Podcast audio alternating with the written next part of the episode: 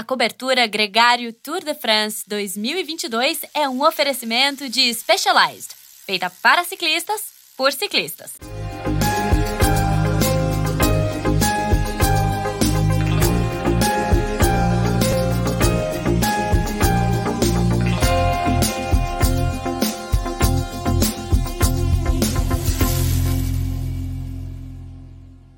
Olá, sejam muito bem-vindos. Etapa 2 da cobertura Gregário Cycling Tour de France Specialized. Estou aqui direto da sede da Specialized em São Paulo para conversar com vocês sobre tudo que rolou nessa etapa 2 do Tour de France, uma etapa de 200 quilômetros, o segundo dia na Dinamarca. A gente viu o sprint massivo, como a gente imaginava, o vento é, que poderia bagunçar o pelotão na ponte que chegava bem pertinho da chegada, bem a poucos quilômetros do final. É, causou muito pânico, causou muita tensão, causou alguns tombos, mas não foi assim decisivo para quebrar o pelotão. A chegada foi massiva e a vitória ficou com o Fábio Jacobsen. Então a gente agradece aqui mais uma vez a, o oferecimento desse episódio com a Specialized, que é a nossa é, parceira nessa transmissão. A cobertura agregada também tem dois outros parceiros, o Strava e o Z2. É, então, a gente tem dois eventos muito legais para você acompanhar no nosso Stories, onde você pode votar no momento C2 da etapa. Hoje a gente selecionou dois momentos, né? Que é o retorno do Fábio Jacobsen, uma história que a gente vai contar bastante aqui é, ao longo dessa transmissão, e também é, a chegada do Tadej Pogacar com os dois pneus furados, um dia que poderia ter dado muito errado para os principais ciclistas candidatos à classificação geral. O Pogacar ficou preso em uma das quedas, mas no fim das contas a gente não teve ali nenhum dano. O próprio Rigoberto Urán, que sofreu um acidente no, antes da ponte ainda, conseguiu chegar sem perder tempo. É, a gente também tem é, a Strava como parceiro, e por lá o Nicolas Sessler observa as principais informações do pelotão profissional e traz para você é, diretamente do app, especialmente feito pela Strava para o Tour de France, as melhores informações. E falando em Nicolas Sessler, vamos colocar ele aqui logo no programa. O Nicolas é o dono do show, o Nicolas Sessler. Muito bem-vindo, cara. Que prazer ter você aqui para esse segundo dia de transmissão aqui direto dos estúdios da Specialized em São Paulo. Fala, capitão. Fala, galera. É, dia 2 e as pernas vão esquentando, né? Agora, de verdade, o tour tá começando e as coisas vão, vão caminhando. Etapa de ontem, o contra-relógio, aquela coisa meio morna ainda. Um... Aquele feeling, né, né de começou, mas não começou, mas hoje que a, a, bandeira desce, né? Você tem a primeira fuga do dia, você tem a primeira chegada massiva e realmente a gente vê a galera batendo guidão como, como particularmente eu gosto. Não sou muito chegado nos contrarrelógios, eu acho que por isso que eu, eu gosto mais quando a gente vê ação na, na estrada mesmo. Falando em contra-relógio, você andou numa crono, num pequeno crono, numa prólogo hoje na Romênia, no Sibiu Tour, largou por lá e, e teve ali é, uma sua estreia no Sibiu Tour. É, você falou que mudou um pouco o roteiro, né? A gente falou ontem aqui da vitória do Rafael Andriato lá no prólogo em 2015. É, saiu do centro da cidade, mudou um pouco o perfil. Saiu, saiu. É, essa aqui foi a última, como você falou, né? Eu tava até falando com o Rafa hoje no Instagram, trocando uma mensagem. Falei, rapaz, tá rolando o Cibil aqui, você tinha que postar um stories aí pra galera saber que você já ganhou essa prova e ter conhecimento disso, né? Brasil também ganha na Europa e também tem conhecimento disso. Mas esse ano especificamente eles mudaram o circuito, porque tá tendo um festival na cidade, no centro da cidade, era um circuito muito legal onde o Rafa ganhou e que era no, na cidade antiga, assim, em volta do castelo, uma cidade bem assim com uma muralha, naquele estilo bem tradicional. E, e, super técnico, cheio de curva e tal, e eles acabaram mudando. Foi uma coisa bem um prólogo mais tradicional, quase para cumprir tabela, uma reta, uma curva e, e, um abraço. Então, eu adorei, né? Eu sou explosivo pra caramba, minha habilidade de sprinter, assim, Seu físico de Filipe Gana, né? Exato, não, sempre serve para lembrar o quão não explosivo eu sou nesses, nesses dias. Então, valeu. Mas é um prólogo de 2 km, é, eu perdi acho que 20 segundos, alguma coisa assim. Ou seja, não muda nada na, na classificação geral. Mas é legal, correr é correr e, e é bom. Não como oh. no Tour de France, né, fazendo o gancho, porque o contrarrelógio que eles fizeram ontem já foi mais decisivo, né? Tinha era um, um contrarrelógio já de uma distância um pouco maior, a gente já viu mais diferenças. E aqui não choveu, então dei sorte nesse. Aliás, nesse é também um dia de sol aí, é, então na Romênia tem também o sol na Dinamarca e aqui em São Paulo também fez sol, então tá todo mundo aí com um dia muito bonito. Lembrando que tá 11 horas da noite aí na Romênia a gente tem que liberar o, capitão para dormir cedo, porque amanhã é dia de fuga, hein, Nicolas? A gente não esqueceu da sua promessa, não. Agora, aí o líder, o camisa amarela, é um ciclista da Jumbo Visma, e agora, enfim, o Tour de France vê o ciclista Walt Van Aert vestindo a camisa amarela. Ano passado ele queria tanto, foi tão difícil para ele ali com o Mathieu Van Der Poel dominando. É, a gente teve ali é, a briga, a resistência né, no contrarrelógio, que o Mathieu Van Der Poel conseguiu é, manter a liderança. Dessa vez, um segundo lugar na primeira etapa, um segundo lugar na segunda etapa, e a camisa amarela tomou ela do Yves Lampert com o bônus da chegada ali, os seis segundos que ele ganhou. É. Ele chegou até batendo guidão, né? Assim, nervoso, porque você vê que apesar dele ter vencido, ele ter pego a camisa amarela, ele queria ganhar a etapa. E você vê aí, como eu sempre falo, né, os traços de um verdadeiro campeão. Porque você vê, apesar de, por um lado, ele ter conquistado a camisa amarela, que era para ele algo muito significativo, pelo outro, ele estava nervoso e realmente com raiva, porque ele perdeu por meia roda ali, né? Você estava até brincando com a questão do momento Z2 para a galera votar ali no, no nosso Stories, né, Leandrão? E, e para mim fica claro, cara, é, a chegada do Pogacar com o pneu furado sempre é algo que adiciona, né? Lembrando que houve um tombo no final, o Pogacar caiu e rapidamente, para não perder tanto tempo, estava dentro dos últimos 3 quilômetros, então foi neutralizado. Não, ele não perdeu tempo na classificação geral, mas depois ele chegou com o pneu furado, sempre é uma imagem impactante. Mas a maneira como o Fábio Jacobsen veio se encaixando nas rodas ali no final do sprint e conseguiu, vindo de tão longe, sprintar, jogar a bike para frente e passar o Walt Van que justamente você via o Walt com, com raiva, né? Foi algo, foi algo que realmente, para mim, tá aí o momento C2, né? Mas foi impressionante a maneira como ele veio sprintando do fundo e pegou muita gente desprevenido, né? Quem olhando ali depois o vídeo, você falava, não, não vai conseguir. Ele tava muito ali meio boxed out, né? Como a gente fala, encaixotado. Sim, sim. Ele conseguiu encontrar ali dentro do, de um caos ali, de certa forma, né? Que é o, como funciona o sprint. Encontrou o espaço de saída dele e.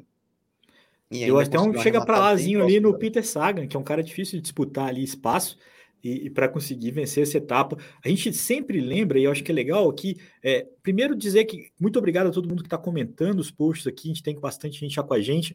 É, esse podcast está sendo gravado ao vivo no YouTube, mas então todo dia às 5 da tarde vocês podem participar com a gente comentando. Os comentários vão entrar na transmissão, a gente vai responder na medida do possível. Agradecer o Eurimar, o, o MTB Off-Road e o Leandro Pricoli, que já participaram aqui com a gente, e todos os outros que estão também conosco. Esse programa depois vai para o seu player de podcast. Quem tem gente está ouvindo a gente no Spotify, a gente está ouvindo a gente no Apple Podcast. É, vai ser assim todos os dias. É, quem chegar aqui ao vivo participa da transmissão. Quem ouvir depois também interage com a gente na, nas redes sociais, vai ser um grande prazer. Agora, Nicolas, voltando ao tema, né? Porque a gente está falando aqui do Fábio Jacobsen, tem duas coisas muito legais que eu queria destacar. Primeiro, a confiança do Pet Lefebvre, que falou assim: o Fábio Jacobsen é o nosso velocista. Teve toda aquela polêmica com o Mark Cavendish, é, que venceu quatro etapas no ano passado, sabendo que esse ano o, o líder seria, o velocista líder seria o Fábio Jacobsen, e apesar de todo o rendimento dele no ano passado, isso não mudou. É, e também a superação desse ciclista, né? Porque tombo dele em 2020, na chegada da volta da Polônia, aquele é, incidente horrível com o Dylan Groenewegen, que está no pelotão, que também disputou a chegada hoje. É, os dois já ainda não superaram totalmente essa história, mas têm conseguido é, viver pós isso, né?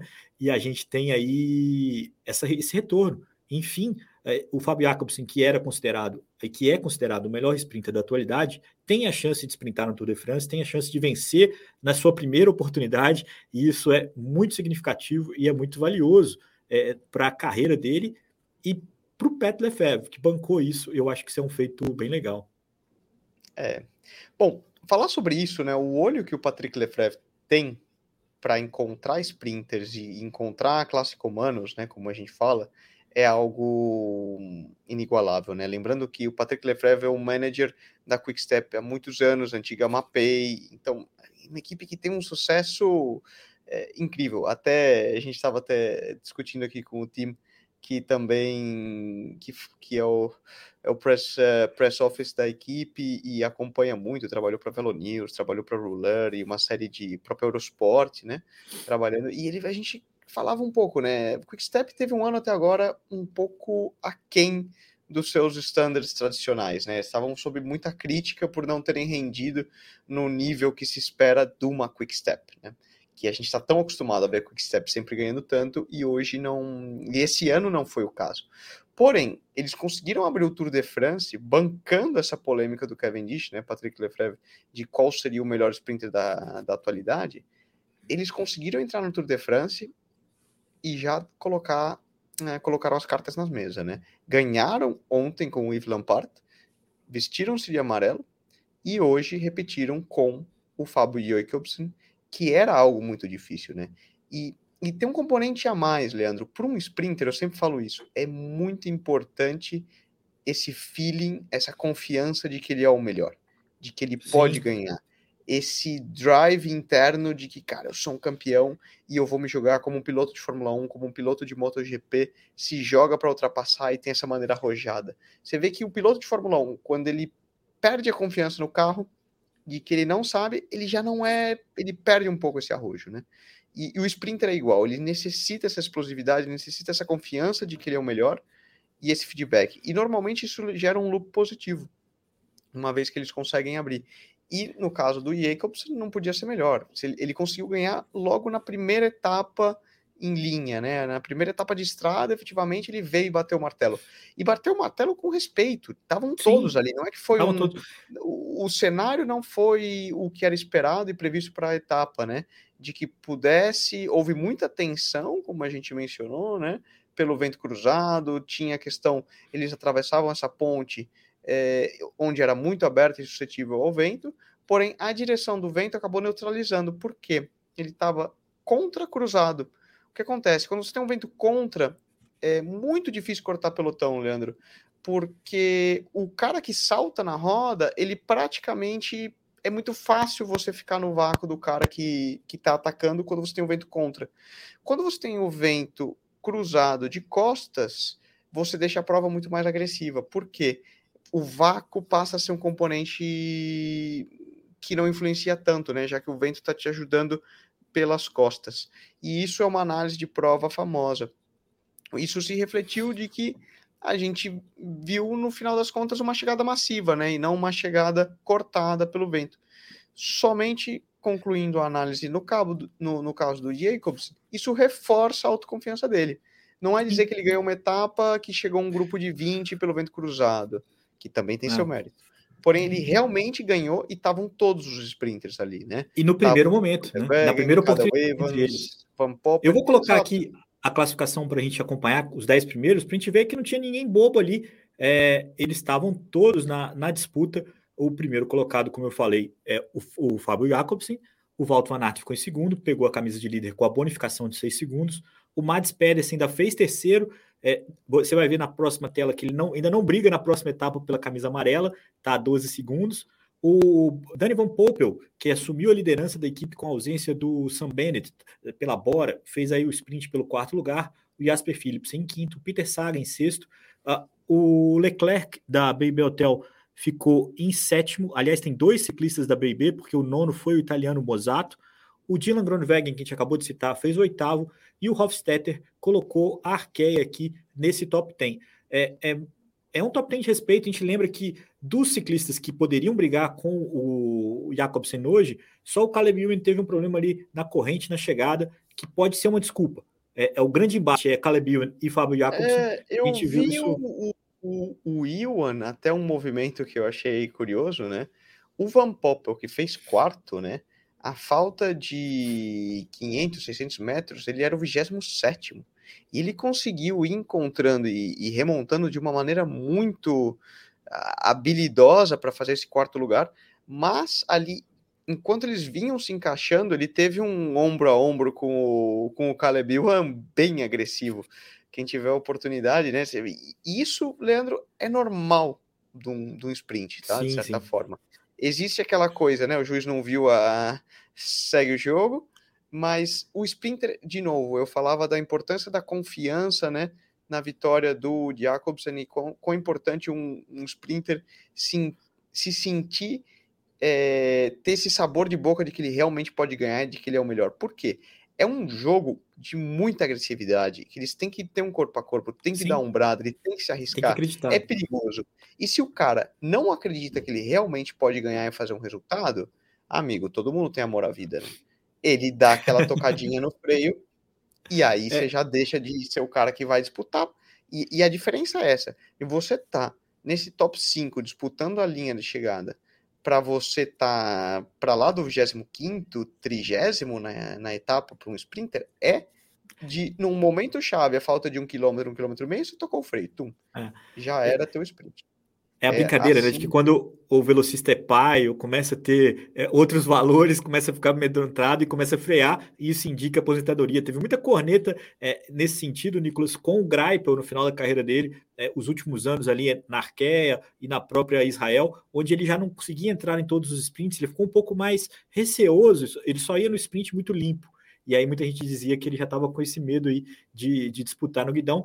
E a conexão que eu É faço claro, com esse tema Leandro, eu vou te falar aí de primeira mão. Para você ser sprinter, você tem que ser um pouco imbecil.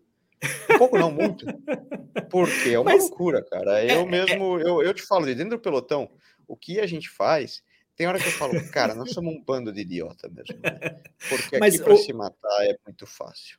Ô, Nicolas, é- essa é a justificativa para entender o Mark Cavendish, porque não é possível o cara ser tão é, imbecil como você falou no pelotão e não trazer nada disso para fora. É por isso que ele chilica quando a comida dele vem errada, quando a garrafinha não vem gelada, quando a bicicleta não está apertada do jeito certo, porque o cara é, tem essa energia o tempo todo. Eu acho que isso é, é compreensível para um ciclista com uma verve tão aguerrida e tão. é, tem que ser tão é, é, tenso igual um, um velocista. Mas a gente está fugindo um pouco do tema. Eu queria passar aqui ah, os slides com as classificações para a gente passar aqui é, que o Walter Van Aert assumiu a liderança com bonificação, o Lampard está a 4 segundos e o, o, o Tadej Pogacar em Pogacar. está em terceiro com 8 segundos. Essa letra aqui está um pouquinho difícil para eu ler. O Filipe Gana está a 11, é o Ih, Mats Pedersen a rapaz. 12. Faltou que- um Ultra Coffee aí para levantar o defunto, hein? Tomei hoje, hein? Precisa estar mais perto, tomou hoje. Tomei. Agora, só para lembrar, então, o quanto que a etapa de amanhã é, vai ter também uma previsão de chegada no sprint, uma possibilidade muito similar, tanto do vento criar problemas, quanto as- a expectativa de uma chance para os velocistas. É, a diferença, Nicolas, o que eu achei mais sintomático dessa etapa de hoje é que o pelotão sabia que a ponte ia ser um problema. Então, às vezes, o, o vento cruzado ele surpreende, ou o vento consegue criar alguma coisa que pega alguém desprevenido. Ali estava todo mundo muito preparado. Então, a Exato. chance de criar um problema com todo mundo muito preparado, então a gente viu o Pogacar na roda do Soler, a gente viu todo mundo ali muito atento àquela atenção do que poderia acontecer. Eu acho que por isso que não aconteceu. Amanhã é o inverso, eles vão pegar esse vento bem no começo da etapa. Então, existe, apesar de todos os alertas, se eu sei disso, imagina, até a Movistar deve saber, mas tem a chance de você pegar desprevenido é, um, um, pelotão, um, no abastecimento, no momento mais de descuido do pelotão. Essa é a possibilidade. A gente vai aqui colocar o mapa da etapa. É o último dia na Dinamarca. A gente tem é, três subidas de categoria 4 no percurso. A gente vai ter, então, três pontos em disputa. É, essa pergunta que a Luca Glaser fez aqui, que eu vou colocar de volta na tela, é, como é definida a camisa de bolinhas nessas primeiras etapas, é, são as, as, as primeiras é, subidas. Aqui na etapa 2, Luca, ó, a gente teve três subidas de categoria 4 também, todas elas vencidas pelo ciclista da, é, perdão, da EF Education, Magnus o Magnus Cort Cort Nielsen, é, que tem três pontos agora, vai vestir a camisa de bolinha, se livrou daquele uniforme da equipe, Nicolas, comemorou até numa das passagens que ele cruzou, muito provavelmente, a minha suspeita é que é por causa disso. Ah, uma outra curiosidade Não, dessa... não. Eu tô brincando. é Cornetas à partes, né? O uniforme da IF, ou ele é love or hate ama- relationship, né? 880. É, ou 880. você adora e acha muito legal, ou você acha horrível. Aí eu deixo cada um para julgar, né? O famoso um gosto é que nem escova de dente, cada um tem a sua, ou deveria. E, Ou deveria, é muito bom. que preferir. Mas eu acho que falar do Magnus Cort, né, Leandro, muito legal, porque você vê que o que representa para um ciclista do nível dele, que já ganhou etapa na Volta à Espanha, já ganhou etapa no Tour, cara, assim, Fez um giro de Itália mais esse ano. Também fez um giro vez. de Itália sólido. mas o quanto representa. Ele é dinamarquês, largando na Dinamarca o Tour, para ele vestir uma camisa de bolinha. Você vê ele comemorando como se ele tivesse vencido a etapa, porque ele ainda deu um, uma entrevista antes da largada, né? Olha, meu objetivo é entrar na, tentar entrar na fuga e, se possível, disputar a camisa. Por quê? Cara, representa muito. O mundo inteiro tá te vendo. Você vê, a gente tá aqui no Brasil. Eu, você tá aí no Brasil, eu tô aqui na Romênia, e, e o mundo inteiro tá olhando e tá falando do cara, é. entendeu? E, então representa é uma vitória por si só. E não pensa que ninguém entrega uma camisa de bolinha de bandeja, né? Você vê que, por exemplo, na fuga do dia, formou muito relativamente fácil, né? Você teve ali o Magnus Cort, o Birstom da, da Wanty Group Hubert, e depois dois atletas da BIB, que, que é uma equipe convidada, entre eles Pierre Roland e Cyril Bartet. O, o Cyril que correu, ele é meio espanhol, meio francês, ele é basco, ele correu e se formou também no ciclismo amador espanhol, conheço muito bem. E é um cara extremamente explosivo e de altíssima qualidade. Pierre Roland dispensa apresentações, é um cara que acabou de vir de vencer a camisa de, de melhor escalador no Dauphiné, já vestiu camisa amarela no Tour, já ganhou camisa de bolinha no Tour. Ele estava ali porque ele realmente queria. A gente vê o Bridgestone também realmente indo para a camisa. Mas o Magnus Cort foi o melhor e foi realmente uma disputa. E, e, é legal, né? Porque a gente às vezes pensa que essas metas secundárias, né, como é a camisa de bolinha, seria algo para as equipes pequenas, entre aspas. Mas não, você vê, pô, um cara do nível do Magnus Cort, o quanto representa, de novo, o, o, o momento de celebração dele é, reflete isso, né? O quão importante é e o quão significativo é vestir uma camisa no Tour de France. Não importa se ele vai vencer lá em Paris, mas levar ela por um dia somente. É, a gente viu todos os ciclistas dinamarqueses muito emocionados nesse tour, né?